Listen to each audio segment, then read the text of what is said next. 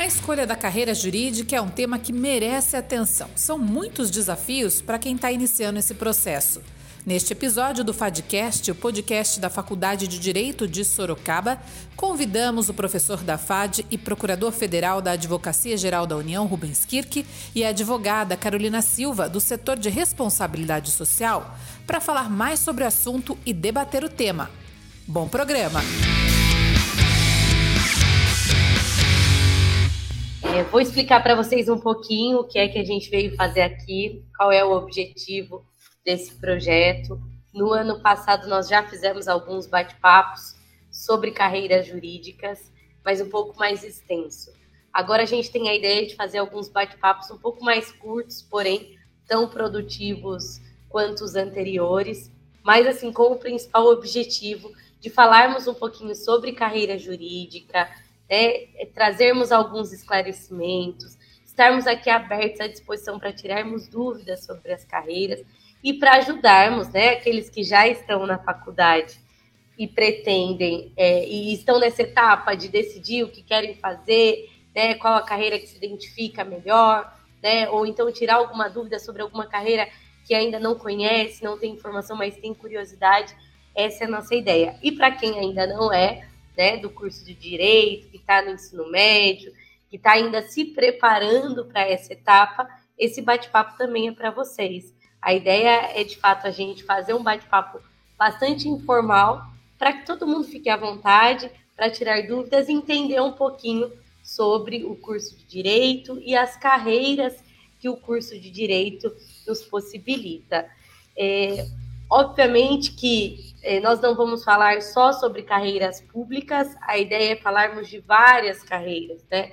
Das carreiras públicas, das carreiras privadas, trazermos toda semana, agora daqui para o final do ano, um convidado diferente para compartilhar um pouquinho com a gente sobre o momento da escolha, a trajetória até né, a conquista aí, seja na carreira privada ou na carreira pública, a, a, a trajetória no mercado de trabalho e depois compartilhar com a gente um pouquinho dos desafios, das experiências, tudo aquilo que todo mundo é, em algum momento vai acabar vivenciando, independente da escolha. É, a gente acredita que através né, desse convite com alguns professores é, e dessa doação de, de conhecimento, de experiência, esse compartilhamento, ele pode agregar bastante para gente que às vezes ainda está nessa etapa de dúvida, de medo, de não saber o que fazer. Então, essa é a nossa ideia, que vocês fiquem bastante à vontade para fazerem perguntas, para tirarem dúvidas. Não pense que a curiosidade de vocês né, é banal, porque não é, todo mundo tem. Às vezes a sua curiosidade, a sua dúvida é a mesma de um colega que não quer enviar perguntas. Então, fiquem à vontade, a gente está aqui de fato para nos aproximarmos de vocês e produzirmos um bate-papo, um conteúdo é, bastante interativo, sem muitas formalidades. Hoje eu tenho o prazer de estar aqui com o Rubens, que foi meu professor, inclusive, na faculdade. Muito legal a gente poder se reencontrar e falando sobre carreiras. Então, eu vou deixar você se apresentar, professor, e aí já faz parte da ideia do nosso bate-papo, você contar aí um pouquinho sobre você, sobre a sua carreira e compartilhar com a gente hoje um pouquinho da sua experiência. Primeiramente, eu quero agradecer a Carol pelo convite, né, de poder estar aqui conversando com vocês nesta tarde, passando um pouquinho da minha vivência, de como foi aí essa trajetória, né, é, para aqueles que não foram meus alunos, meu nome é Rubens, eu leciono na Faculdade de Direito de Sorocaba a matéria de Direito da Seguridade Social e eu também exerço o cargo de Procurador Federal da Advocacia Geral da União aqui em Sorocaba desde o ano de 2007 e leciono também na Faculdade de Direito da Atom. Então, ao longo é, de todos esses anos aí, a gente já conseguiu passar por algumas é, situações, algumas vivências, né? É, profissionais e também acadêmicas que eu acho que é sempre interessante de compartilhar com vocês, né? A minha história com a FAD, ela começou lá em 2002, então há quase 20 anos atrás, né? Parece que foi ontem, mas vocês vão lembrar do que eu estou dizendo, o tempo passa muito rápido. E há 20 anos atrás, eu estava ingressando na FAD, é, prestando vestibular para a Faculdade de Direito de Sorocaba. E quando eu comecei a prestar vestibular, eu sempre tinha muito claro na minha cabeça que eu queria é, prestar o curso de Direito, né? E para isso, eu precisava, em primeiro lugar, prestar o vestibular, né? E aí me inscrevi na época nas faculdades que tinham o curso de direito aqui em Sorocaba, que na época eram a FAD, a Uniso e a Unip. Mas eu também tinha na minha cabeça que eu precisaria é, trabalhar também, ter uma atividade para poder ajudar a custear a mensalidade da faculdade de direito, independentemente de qual eu passasse, né? E aí foi quando eu tive essa primeira é, experiência no mundo dos concursos, porque juntamente com o vestibular que eu prestei para a Faculdade de Direito de Sorocaba, eu também é, me inscrevi para um concurso público, que foi o primeiro concurso que eu prestei. Foi o concurso de escrivão da Polícia Civil do Estado de São Paulo.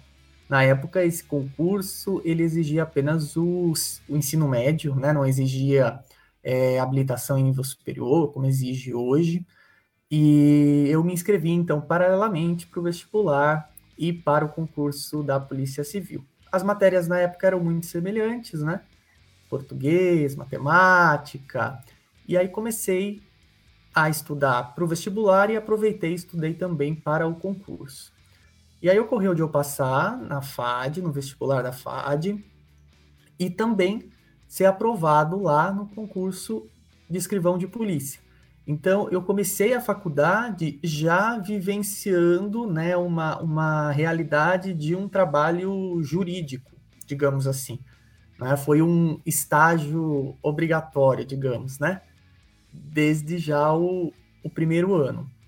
Isso eu tenho que foi algo muito importante, né? Foi algo que me ajudou muito a perceber a relevância do direito na vida das pessoas, a perceber como o direito é importante no dia a dia. Então, essa é uma primeira coisa que eu sempre digo para os alunos. Se vocês puderem fazer alguma atividade complementar, já desde o primeiro ano, façam. Se você pode fazer um estágio, nem que seja um estágio não remunerado, né? Se você pode fazer um estágio, se você pode é, trabalhar num escritório de advocacia, faça alguma atividade complementar no núcleo de prática jurídica das faculdades, não é? Todas elas têm. Então, procure fazer também uma atividade complementar. Isso foi muito importante é, principalmente também para a gente ver outras realidades, para nós é, sairmos é, das pequenas bolhas que a gente vive né, na nossa vida. Então, para a gente ver as complexidades do direito e como ele é importante mesmo na vida das pessoas. Então, eu costumo dizer que esse primeiro trabalho meu na polícia foi fundamental para essa formação, não só é, jurídica, né, mas uma formação humana também. E aí eu comecei a trabalhar e fazer a faculdade. E depois de uns três anos, mais ou menos, na Polícia Civil, eu estava no terceiro ano da faculdade de Direito. É o pior ano, né? Todos os alunos falam isso, né? Terceiro ano é o pior ano, né? A gente nem sabe por que direito, mas é, isso já virou tanto uma lenda urbana, assim, que já a gente já incorporou, né? Então começa. Mas dizem que é o divisor, né? Que quem passa do terceiro ano, termina a faculdade. Né? Exatamente, tem esse ditado também. Se passar do terceiro ano, termina a faculdade, né? Essa lenda urbana. Então, aí foi o terceiro ano foi assim é, engraçado nesse aspecto, porque era o ano mais difícil, né? Que a gente sempre diz que é o ano mais difícil. E foi o ano que eu prestei o concurso para escrevente do Tribunal de Justiça de São Paulo. Foi um concurso que abriu nós estávamos iniciando o terceiro ano, né? E tanto eu quanto vários outros alunos da classe e da faculdade prestaram esse concurso, porque era um concurso que exigia também apenas o ensino médio. E aí eu pensei comigo, né? Mas como é que eu vou prestar um concurso de escrevente que me pede, né? Porque esse concurso foi diferente, ele já pedia é, processo civil, processo penal, ele pediu uma série de, de matérias que eu ainda não tinha tido completamente na faculdade, né? Porque no terceiro ano que a gente começa a engrenar nessas matérias, né? Eu dizia, como é que eu vou fazer isso, né? E foi aí que eu comecei a entender como é que a gente se prepara para concursos públicos, né? E aí dá até para encaixar nisso como é que a gente se prepara para o exame de ordem também. Né? Então, como é que a gente se prepara para concursos em geral, para processos seletivos em geral, né? Seja para estágio, seja para um cargo público, seja para docência. E a primeira coisa que eu fiz foi entender o que era cobrado nessa prova. Então fui atrás das provas anteriores, fui atrás de saber o que, que os editais anteriores pediam, porque quando você conhece, né, o seu inimigo, fica mais fácil de você se preparar. E aí fui vendo as provas anteriores, percebi que na primeira fase era muita questão de teste, muita lei seca, então era uma fase mais depurativa, né? e comecei a estudar então para esse concurso de escrevente. Peguei lá o edital e fui vencendo os artigos do edital, é, até terminar de estudar todo o conteúdo que estava ali no edital. E aí foi engraçado assim nesse período, porque geralmente a gente tem a ideia, né, de que quando a gente está estudando para a faculdade, a gente não consegue arrumar tempo para estudar também para outras coisas, como para um concurso de estágio, como para um concurso público, né? É, como para um, um, curso de é, eventualmente a OAB abra e admita que estudantes participem. Então a gente sempre tem um pouco na cabeça essa coisa assim: ah, eu estou na faculdade, já estou estudando para a faculdade, eu não vou conseguir arrumar mais tempo para estudar para outra coisa. E eu consegui ver também que isso também é um pouquinho de lenda urbana, né? E hoje as redes sociais mostram muito isso para gente, né? Eu costumo brincar com os alunos assim: estão estudando para a prova da ordem? Ai, estamos, professor, estamos mais ou menos, né? Porque nós estamos meio sem tempo, muita coisa para fazer, né? Eu costumo brincar com eles, é verdade, né? Mas vamos pensar um pouquinho. A gente perde ali pelo menos uma meia horinha no Facebook, né? Por dia, uma meia horinha no WhatsApp, e todo mundo morre de rir, porque a gente perde muito mais do que isso, né? Nas redes sociais da vida aí, no WhatsApp, no Facebook. Então, eu comecei a perceber que estudar e se preparar para esses concursos era muito mais uma questão de organização de tempo do que você ter mais tempo. Porque mais tempo nós não vamos ter. O dia terá 24 horas para todo mundo, né? Então estava mais ligado a uma questão de organizar o meu tempo, principalmente porque eu também trabalhava, né?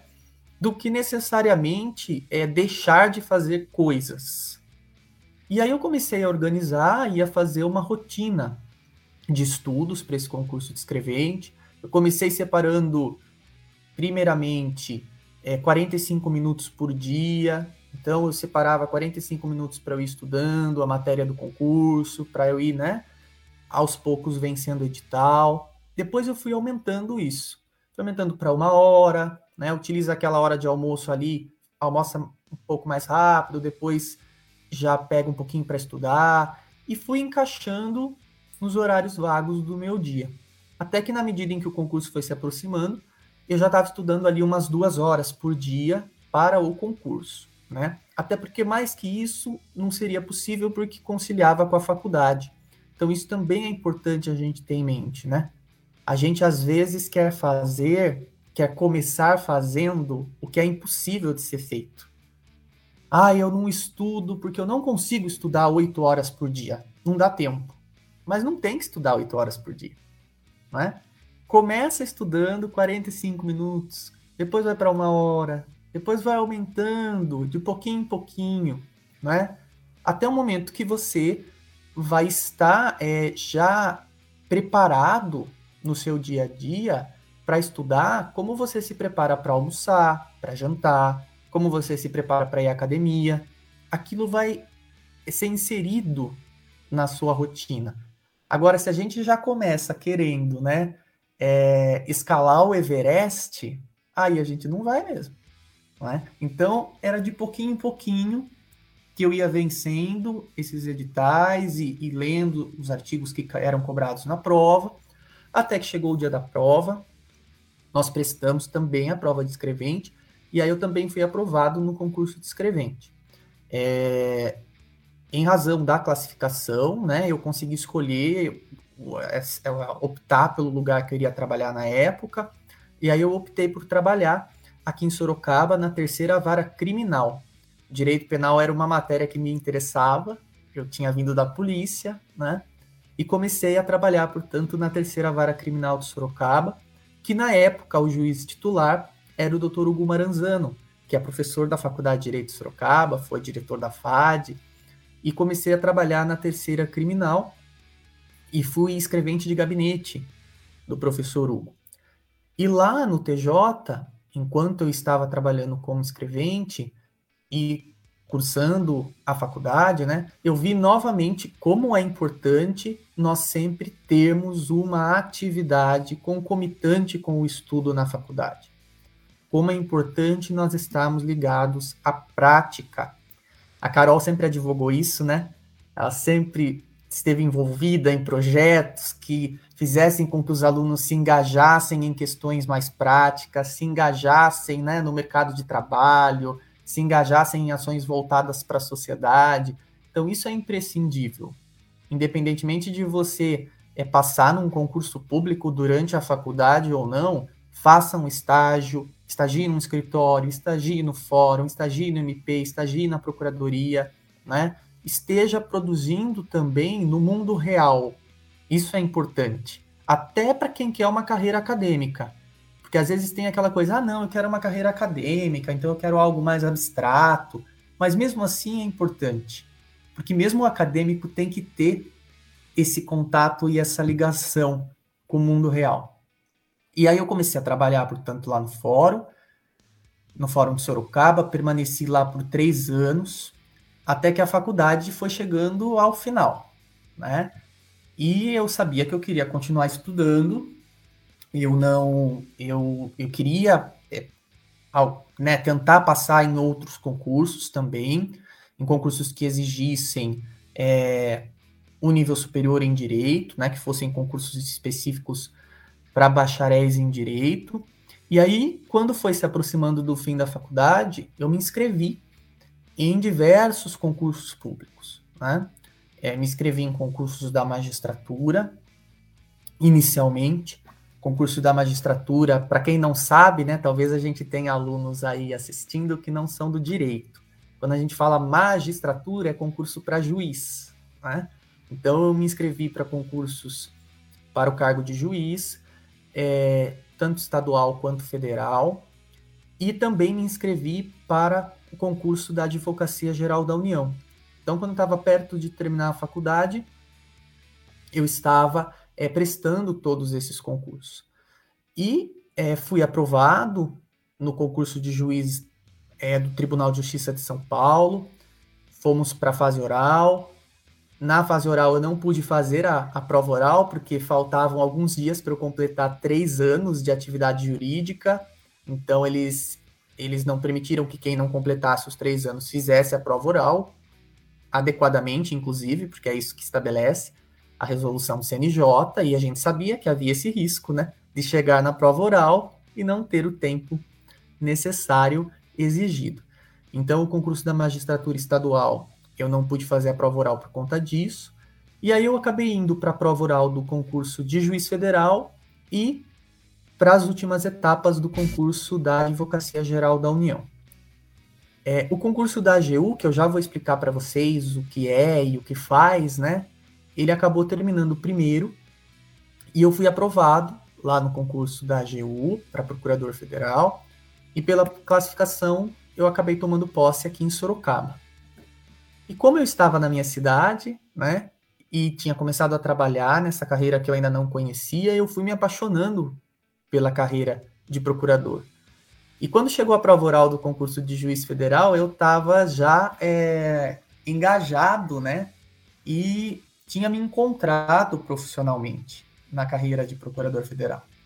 E aí, depois de muito pensar, muito ponderar, eu resolvi não fazer a última fase do concurso de juiz federal. Informei a banca na época do concurso, evidentemente, e permaneci como procurador federal da AGU, onde eu estou até hoje. Né? É, paralelamente a isso, quando foi mais ou menos em 2007, 2008, eu comecei a dar algumas aulas em cursinho preparatório para concurso, porque as pessoas é, né, sabiam que eu estudava para concurso, que eu estava engajado nesse mundo, e os coordenadores de cursinho sempre me convidavam para dar uma aula ou outra e passar essa experiência para os alunos. Quando foi em 2009, eu terminei a minha pós-graduação e comecei a lecionar a nível de graduação. E aí eu costumo brincar que é, se eu tinha me encontrado lá na Advocacia Geral da União profissionalmente foi na docência, foi no magistério que realmente eu finquei meus pés, né?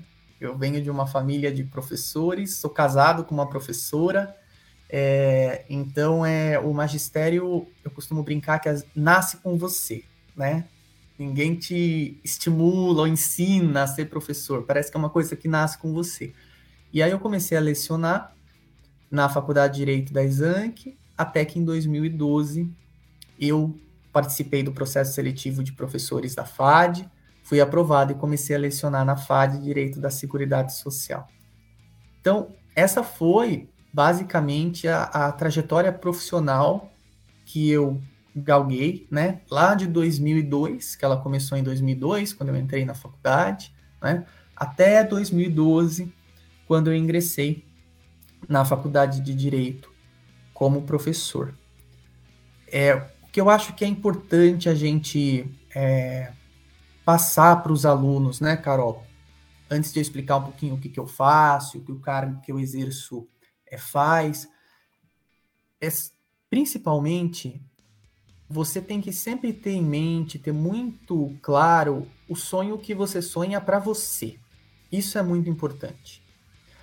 Se a gente sonhar o sonho dos outros, se a gente sonhar o sonho que alguém sonha pra gente, né?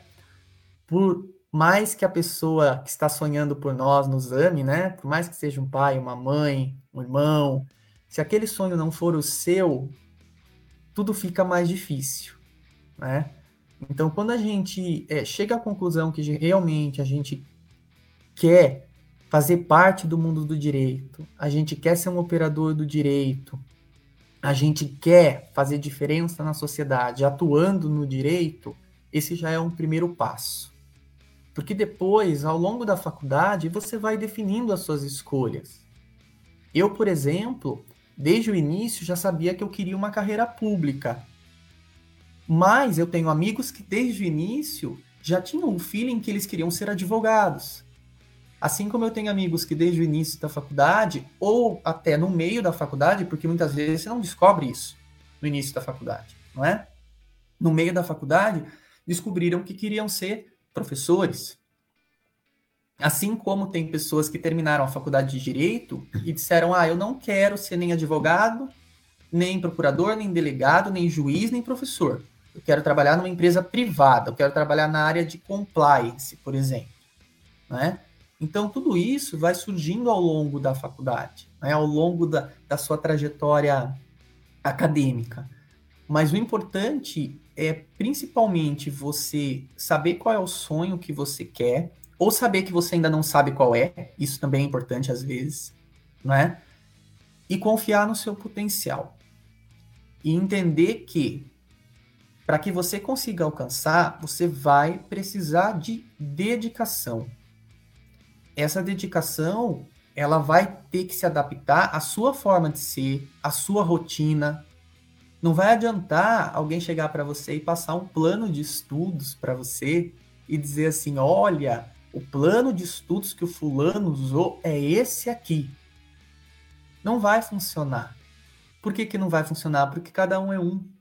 Cada pessoa é uma pessoa. Então você tem que ir sentindo aos poucos como que esse plano de estudos, esse plano de preparação vai funcionar para você. Agora, é lógico que isso não pode ser uma desculpa, né? Ah, meu plano de estudos é de 15 minutos por dia. Aí não tem, aí não tem milagre, né? Não é verdade, Carol? Ninguém vai conseguir passar no exame de ordem estudando 15 minutos por dia. Professor, só complementando uma coisa, é, que o senhor estava falando dessa questão da disciplina, né, de nós nos conhecermos para essa adaptação, né? De fato, eu acho que é muito difícil é, a gente sair aí do ensino médio e vem para a vida universitária sem qualquer assim, preparação para gerir o nosso tempo. E aí a gente começa a ter uma série de dificuldades, né? Porque a gente tem matérias muito diferentes, rotinas diferentes, tem o pessoal que eventualmente começa, né, a trabalhar, a fazer estágio, seja na área jurídica ou não, desde o início da faculdade. Então a gente enfrenta assim é, muitas novidades quando a gente entra na faculdade. E hoje eu estava ouvindo um, um, podcast pela manhã que ele dizia que essa questão da procrastinação, né, de muitas vezes nós não conseguirmos gerir o nosso tempo, termos dificuldade de ter uma rotina, seja para estudar, seja para fazer alguma outra atividade que é importante para a nossa vida, seja ela pessoal ou profissional, tem total relação com os nossos medos, que normalmente a gente demora mais, né, enrola mais para fazer aquilo que nos desafia. E eu acho que isso tem total. Eu lembro a época que eu estava me preparando para o exame da OAB, quantas vezes eu pegava assim, vou fazer meia horinha de descanso no Instagram. E de repente tinham passado duas horas e eu estava enrolando porque tinha aquela coisa, voltar, estudar, entender uma coisa que eu tenho dificuldade. Então, é, eu acho que tem um ponto muito importante que o senhor falou, dessa questão do autoconhecimento. A gente precisa né, conhecer a nossa realidade, é, aceitar a nossa rotina e fazer aquilo que está dentro das nossas possibilidades. Não adianta a gente comprar o cronograma de estudo padrão se a gente não conseguir adaptar isso à nossa realidade, né? E nem também comprar algo que é né, impossível para a nossa realidade, porque senão a gente vai se frustrar cada vez mais, achando que não temos capacidade para aquilo. E às vezes não é isso, né? Às vezes falta essa sensibilidade é, de nós termos com a nossa própria rotina para irmos ajustando as coisas, né? A gente tem essa ânsia de querer fazer tudo pelo método mais difícil ou simplesmente pelo método que o deu certo para o outro. Eu acho que esse é um ponto muito legal que o senhor trouxe que é muito importante a gente falar sobre isso e refletir sobre isso, né? Para a gente parar de normalizar é, esses conselhos genéricos que normalmente a gente ouve por aí e às vezes não se aplica à nossa realidade, né? Não se aplicam. Eu tive só para vocês é, poderem visualizar, né? Quando a gente estava estudando para concurso, via vários alunos que também estavam estudando, muitos exercem cargos públicos também hoje, e a gente percebia nitidamente como cada pessoa é uma pessoa, não é? É lógico, se eu e a Carol dissermos aqui na live que se você vai, se você estudar 10 minutinhos por dia só, você vai passar na OAB, né, com o pé nas costas, você vai passar, nós estaríamos mentindo. Por que nós estaríamos mentindo? Porque o conteúdo jurídico, ele é muito vasto, ele é muito amplo. E para você conseguir entender os conceitos, fixar, memorizar, você precisa de tempo de estudo, de tempo de leitura, né? Agora, como você vai administrar esse tempo é uma questão muito individual. É uma questão muito de cada um. Eu, por exemplo, quando eu estava na última fase do concurso da AGU, eram cobradas matérias que eu nunca tinha visto na vida: direito financeiro, direito agrário, é, era cobrado direito internacional de uma forma bem profunda, né? Que a gente muitas vezes não costuma estudar tão profundamente na graduação. Então, era, um, era cobrado direito previdenciário, que na época não havia na FAD, hoje há, evidentemente, mas na época não havia. Então, quando foi chegando perto do concurso, é evidente que eu tive que estudar muito mais, né? Quantas madrugadas eu não acordei em cima da escrivaninha, né? Quando eu vi, eu tinha pegado no sono e já eram 5 horas da manhã. Tinha pegado no sono durante a madrugada. Mas isso é um processo. você se preparar para a OAB, você se preparar é, para um concurso público, você se preparar até mesmo é, para um concurso de emprego na iniciativa privada, é como um atleta, né? Ninguém começa escalando o Everest, não é verdade? Ninguém começa competindo 100 metros livres com o Bolt. Você começa aos poucos. Você vai de pouquinho em pouquinho. Estudar para concurso também é assim. Estudar para OAB também é assim.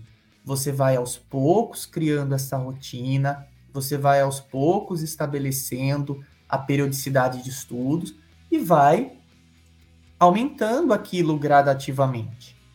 Sem se esquecer também que além de você ter uma vida para o concurso público, para a OAB e para a faculdade, você também tem uma vida como indivíduo, não é? Então você também tem que separar tempo para fazer atividades que são prazerosas para você. O ócio também é extremamente importante na preparação para o concurso ou para a OAB.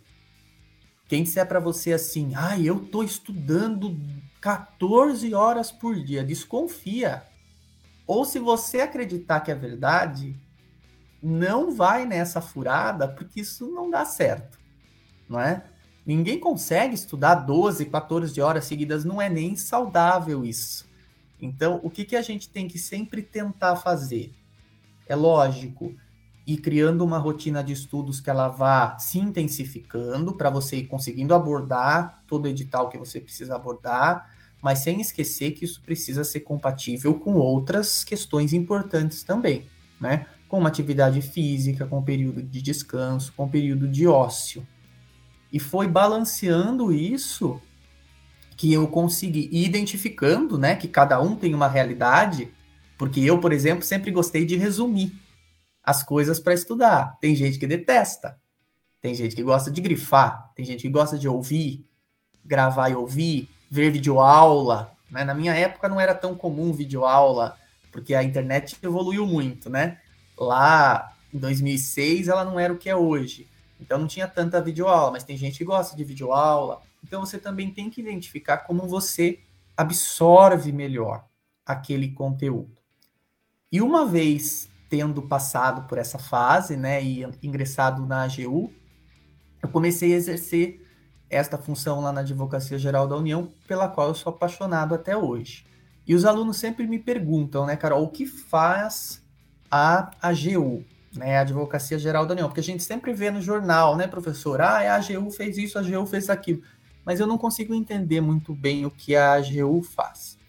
Então, quando a gente fala em Advocacia Geral da União, ela está regulada lá no artigo 131 da Constituição Federal. E o que, que o artigo 131 diz, né? Ele diz que a AGU vai ser responsável pela representação judicial e extrajudicial da União, das autarquias federais e das fundações públicas federais. Então a AGU, ela atua como uma advogada da União, das autarquias federais e das fundações públicas federais. Exemplo, para quem não é do direito ou ainda não chegou nessa matéria, não é? O que é uma autarquia federal? INSS, IBAMA, INCRA. O que é uma fundação pública federal? A UFSCar, por exemplo. Universidade Federal de São Carlos é uma fundação pública federal. Então a AGU ela vai atuar em todos esses processos judiciais que envolvam esses entes federais ela também vai fazer, além dessa atuação judicial, ela também vai fazer a consultoria jurídica da do Poder Executivo no âmbito federal. Então, quando houver uma licitação em um órgão federal, o parecer jurídico vai vir da AGU, concursos públicos em âmbito federal que precise de um parecer jurídico vem da AGU também. Então, a Advocacia Geral da União ela atua como um escritório de advocacia para as entidades federais. E dentro da AGU, a gente tem três carreiras, que também essa é uma outra é, confusão que às vezes as pessoas fazem, né? Nós temos dentro da AGU três carreiras, elas têm a mesma remuneração, os concursos são bem semelhantes, mas as funções são diferentes. A gente tem o advogado da União, que vai atuar em processos em que a União é parte.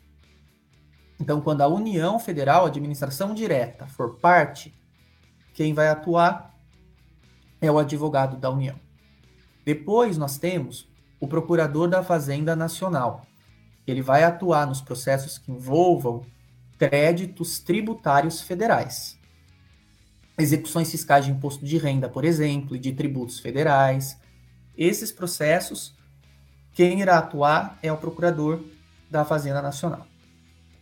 E por fim, nós temos os procuradores federais, que é a carreira que eu exerço, que vão atuar em todo processo que envolva alguma autarquia federal ou alguma fundação pública federal.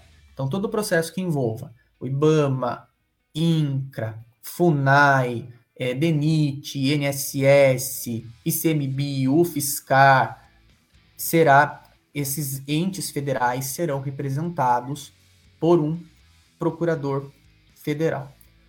A chefia da AGU, ela é feita pelo advogado-geral da União, que é um cargo de nomeação do presidente da República. Então, a Constituição ela exige que para você ser advogado-geral da União, você tem que ter requisitos semelhantes aos requisitos dos ministros do Supremo. Então, você tem que ter mais de 35 anos, notável saber jurídico e reputação ilibada. Presidente da República é quem faz esta nomeação.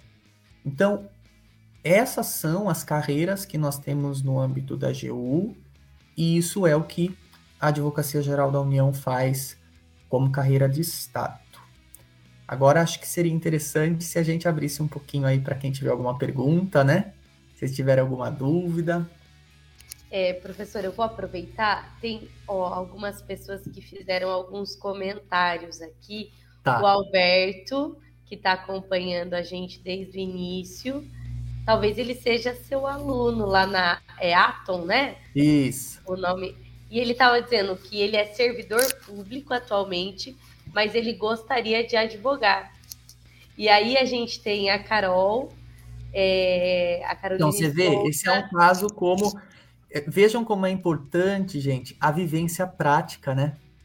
Porque às vezes a gente tem uma ideia do que a gente quer seguir, e quando a gente vivencia aquilo, a gente percebe que não é o que a gente quer. Né? É, eu fui muitos anos assessor de juiz. Então, num primeiro momento, eu queria ser juiz. Eu achei que era a carreira que eu iria seguir, né? E quando eu é, comecei a trabalhar na Advocacia Geral da União como procurador, eu vi que a Procuradoria Federal, que a Advocacia Pública Federal era realmente o lugar que eu me encontrei.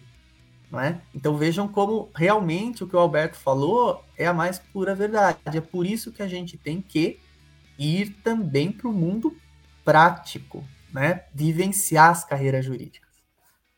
E aí ele também compartilhou com a gente que ele fez uma mudança né, na rotina dele, agora para conseguir conciliar o trabalho, porque ele já é servidor público, né? Ingressou agora na faculdade de Direito e ainda assim conseguiu encaixar aí um horário, uma rotina de atividade física.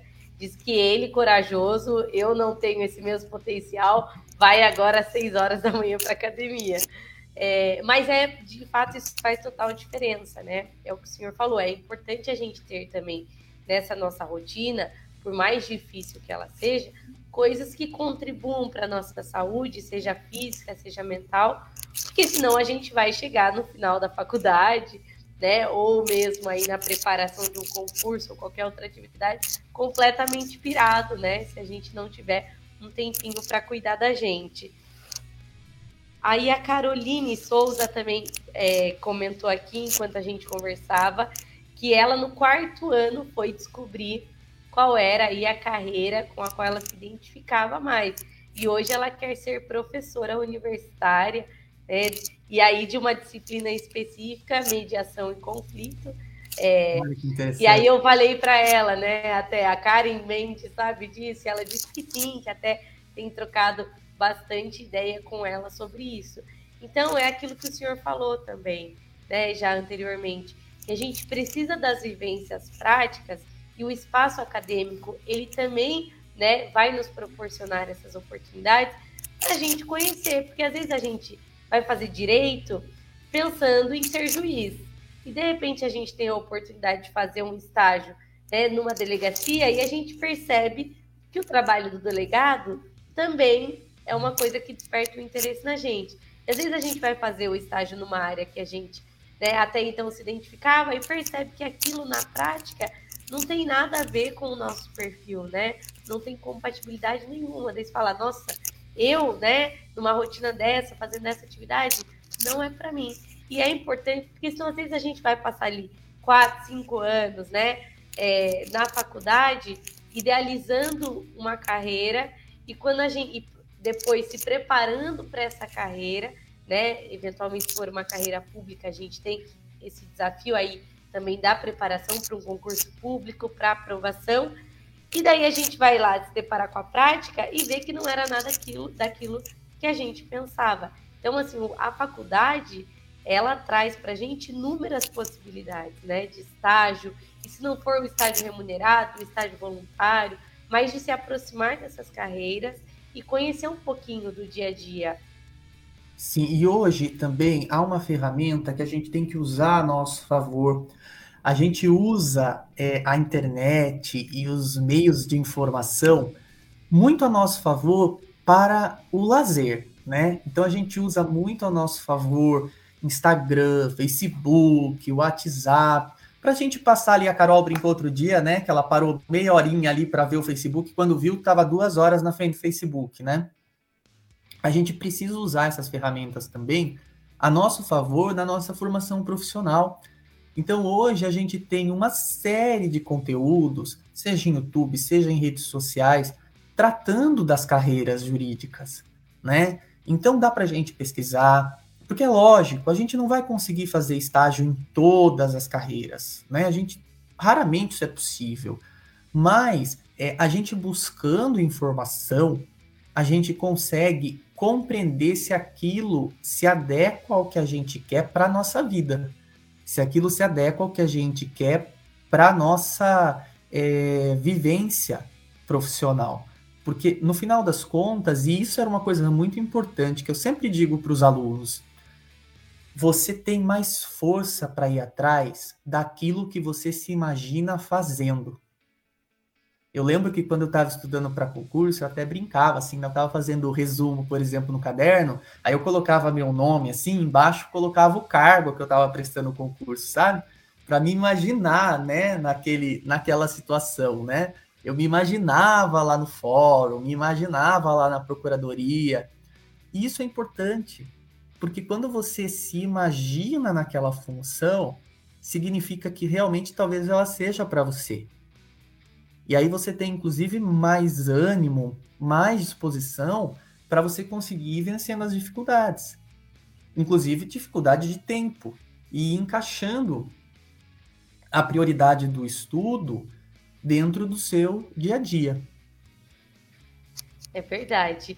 E olha que que engraçado isso, né? A, a, o direito ele tem, né, professor, também essa pluralidade, né? Você vê num bate-papo quanta gente com expectativas completamente diferentes, né, para o curso de direito e para o momento da escolha da carreira. Eu estava até tentando aqui achar, mas eu perdi a mensagem da Laila, que o perfil dela no Instagram é Laila Advogada Gamer. Eu queria que ela falasse para gente qual é especificamente a área de atuação dela, mas eu perdi a mensagem. Mas é algo diferente, que eu não duvido Sim. que já exista né, na prática, é, e que vale a pena a gente lembrar também é, que a gente não precisa só né, se interessar e pesquisar as carreiras comuns. É, conforme a, a, nossa sociedade ela está avançando, e o direito ele está em todas as situações. A gente vai ter o direito né, em todos os lugares, em todas essas novidades. Então, eu achei legal advogada gamer. Eu não faço ideia do, de como é a atuação da Laila, mas achei bem curioso. Temos também a, a Maria Lígia falando que ela fez estágio no escritório de advocacia é, durante a faculdade e desde então ela teve certeza que o que ela queria era realmente ser advogada. Então, são experiências que né, a vivência acadêmica, obviamente, que se a gente estiver disposto né, a experimentar isso, e é por isso que é, eu brincava com alguns colegas de turma que eu era um pouco exagerada, porque eu queria participar de tudo, não tem necessidade de participar de tudo. É, mas é importante a gente ter essa curiosidade e aproveitar que ali dentro da faculdade, né, os professores muitas vezes nos ajudam a encontrar o estágio, né, os próprios colegas que eventualmente já trabalham na área. Então, assim, é também já o nosso primeiro networking para o mercado de trabalho, né, professor? Com certeza. E também assim, para quem é, ainda não ingressou na faculdade de direito, né? Porque pode ser que tenham alunos que estão aí no ensino médio acompanhando, né? É, sempre me perguntam assim: ah, mas o direito tem campo, né, de atuação? Que é uma preocupação legítima, porque é claro, é, todos nós queremos investir o nosso tempo, investir recursos financeiros, em um curso que depois a gente consiga ter uma colocação no mercado de trabalho. Essa preocupação é legítima, né? É, raramente você começa um curso de ensino superior sem ter nenhuma pretensão de depois exercer isso profissionalmente, não é verdade? E o que eu costumo responder é sempre o seguinte: o direito ele tem um diferencial frente a outras carreiras, que ele tem um leque de oportunidades infinito. Com o curso de direito, é, você pode prestar o exame de ordem, ser aprovado e atuar como advogado, né? Concurso de direito, você pode prestar concursos públicos e atuar nas carreiras públicas. E aí você tem carreiras intermináveis. Você tem carreiras fiscais, você tem carreiras na área penal, você tem carreiras da advocacia, você tem carreiras magistratura, você tem carreiras do Ministério Público, você tem inclusive carreiras da diplomacia, você tem carreiras é, que atuam em tribunais de contas. Então você tem uma, um, um leque gigantesco. Você pode também atuar no magistério, né? continuar seus estudos posteriormente para atuar como professor. Então, há uma série de possibilidades. Agora, o mais importante, o que é? É saber que se você é um operador do direito, você tem que se preparar durante a sua faculdade, você tem que se dedicar, porque você vai ter uma função importantíssima dentro da sociedade. Principalmente em uma sociedade tão desigual como ainda é a sociedade brasileira. O operador do direito, independentemente é, da área em que ele está atuando, ele faz um juramento pesado e significativo, né, Carol? Que é um juramento de cumprimento e aplicação da Constituição e dos preceitos que a nossa Constituição estabelece. Então, o operador do direito, ele é um materializador de políticas, um materializador de é, instrumentos jurídicos que tragam uma qualidade de vida melhor para a população, que diminuam todos esses problemas que o Brasil tem, não é? Então, quem decide pela carreira jurídica, é, independentemente do que você vai fazer, porque isso você vai escolher ao longo do curso, você vai experimentando ao longo do curso uma coisa você já pode ter certeza: você vai ter um papel de destaque dentro da sociedade, como um materializador de políticas públicas. Seja inclusive participando de processos políticos, né? que é algo extremamente importante também, porque é, eu me preocupo quando a juventude diz assim: ah, eu não me envolvo muito com esse negócio de política, né? Porque isso aí é, não dá certo, né? Não é assim. A gente tem que se envolver e o operador do direito está sempre envolvido com a política, não é? Está sempre envolvido com a promoção de políticas públicas voltadas à população. Então, isso é importante que a gente tenha em mente. E talvez o que é mais importante ainda, que eu sempre digo para os alunos, é que não existe nada é, mais triste do que um operador do direito ranzinza, né? Sabe aquele operador do direito que já começa o dia praguejando, né?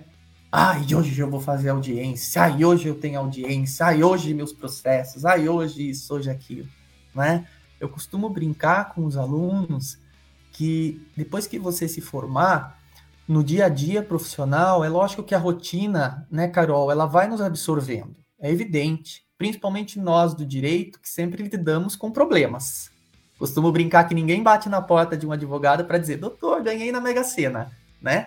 Ele bate na porta do advogado para dizer, doutor, ganhei na Mega Sena, mas perdi o bilhete, né? Sempre tem um mais seguido de um problema, né?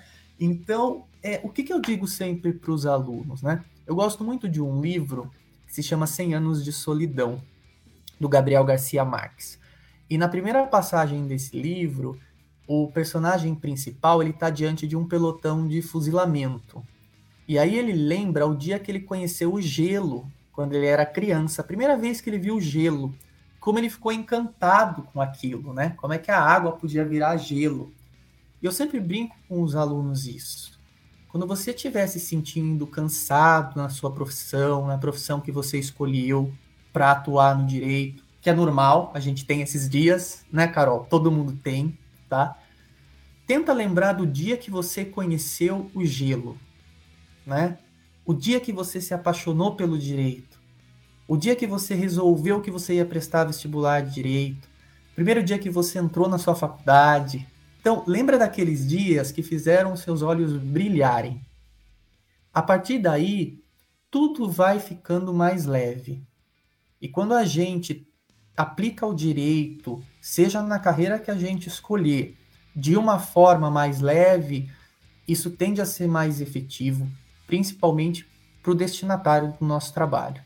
Então, se tem alguma coisa que eu posso deixar para vocês, né, além desse incentivo de acreditar no seu potencial, de criar essa rotina de preparação profissional, de estudos, né, é sempre tentar levar as coisas com mais leveza e lembrar do dia que vocês se encantaram pelo direito. Aqueles dias difíceis, que nada deu certo, né? Que o seu recurso não foi provido, que o seu habeas corpus não foi concedido, né?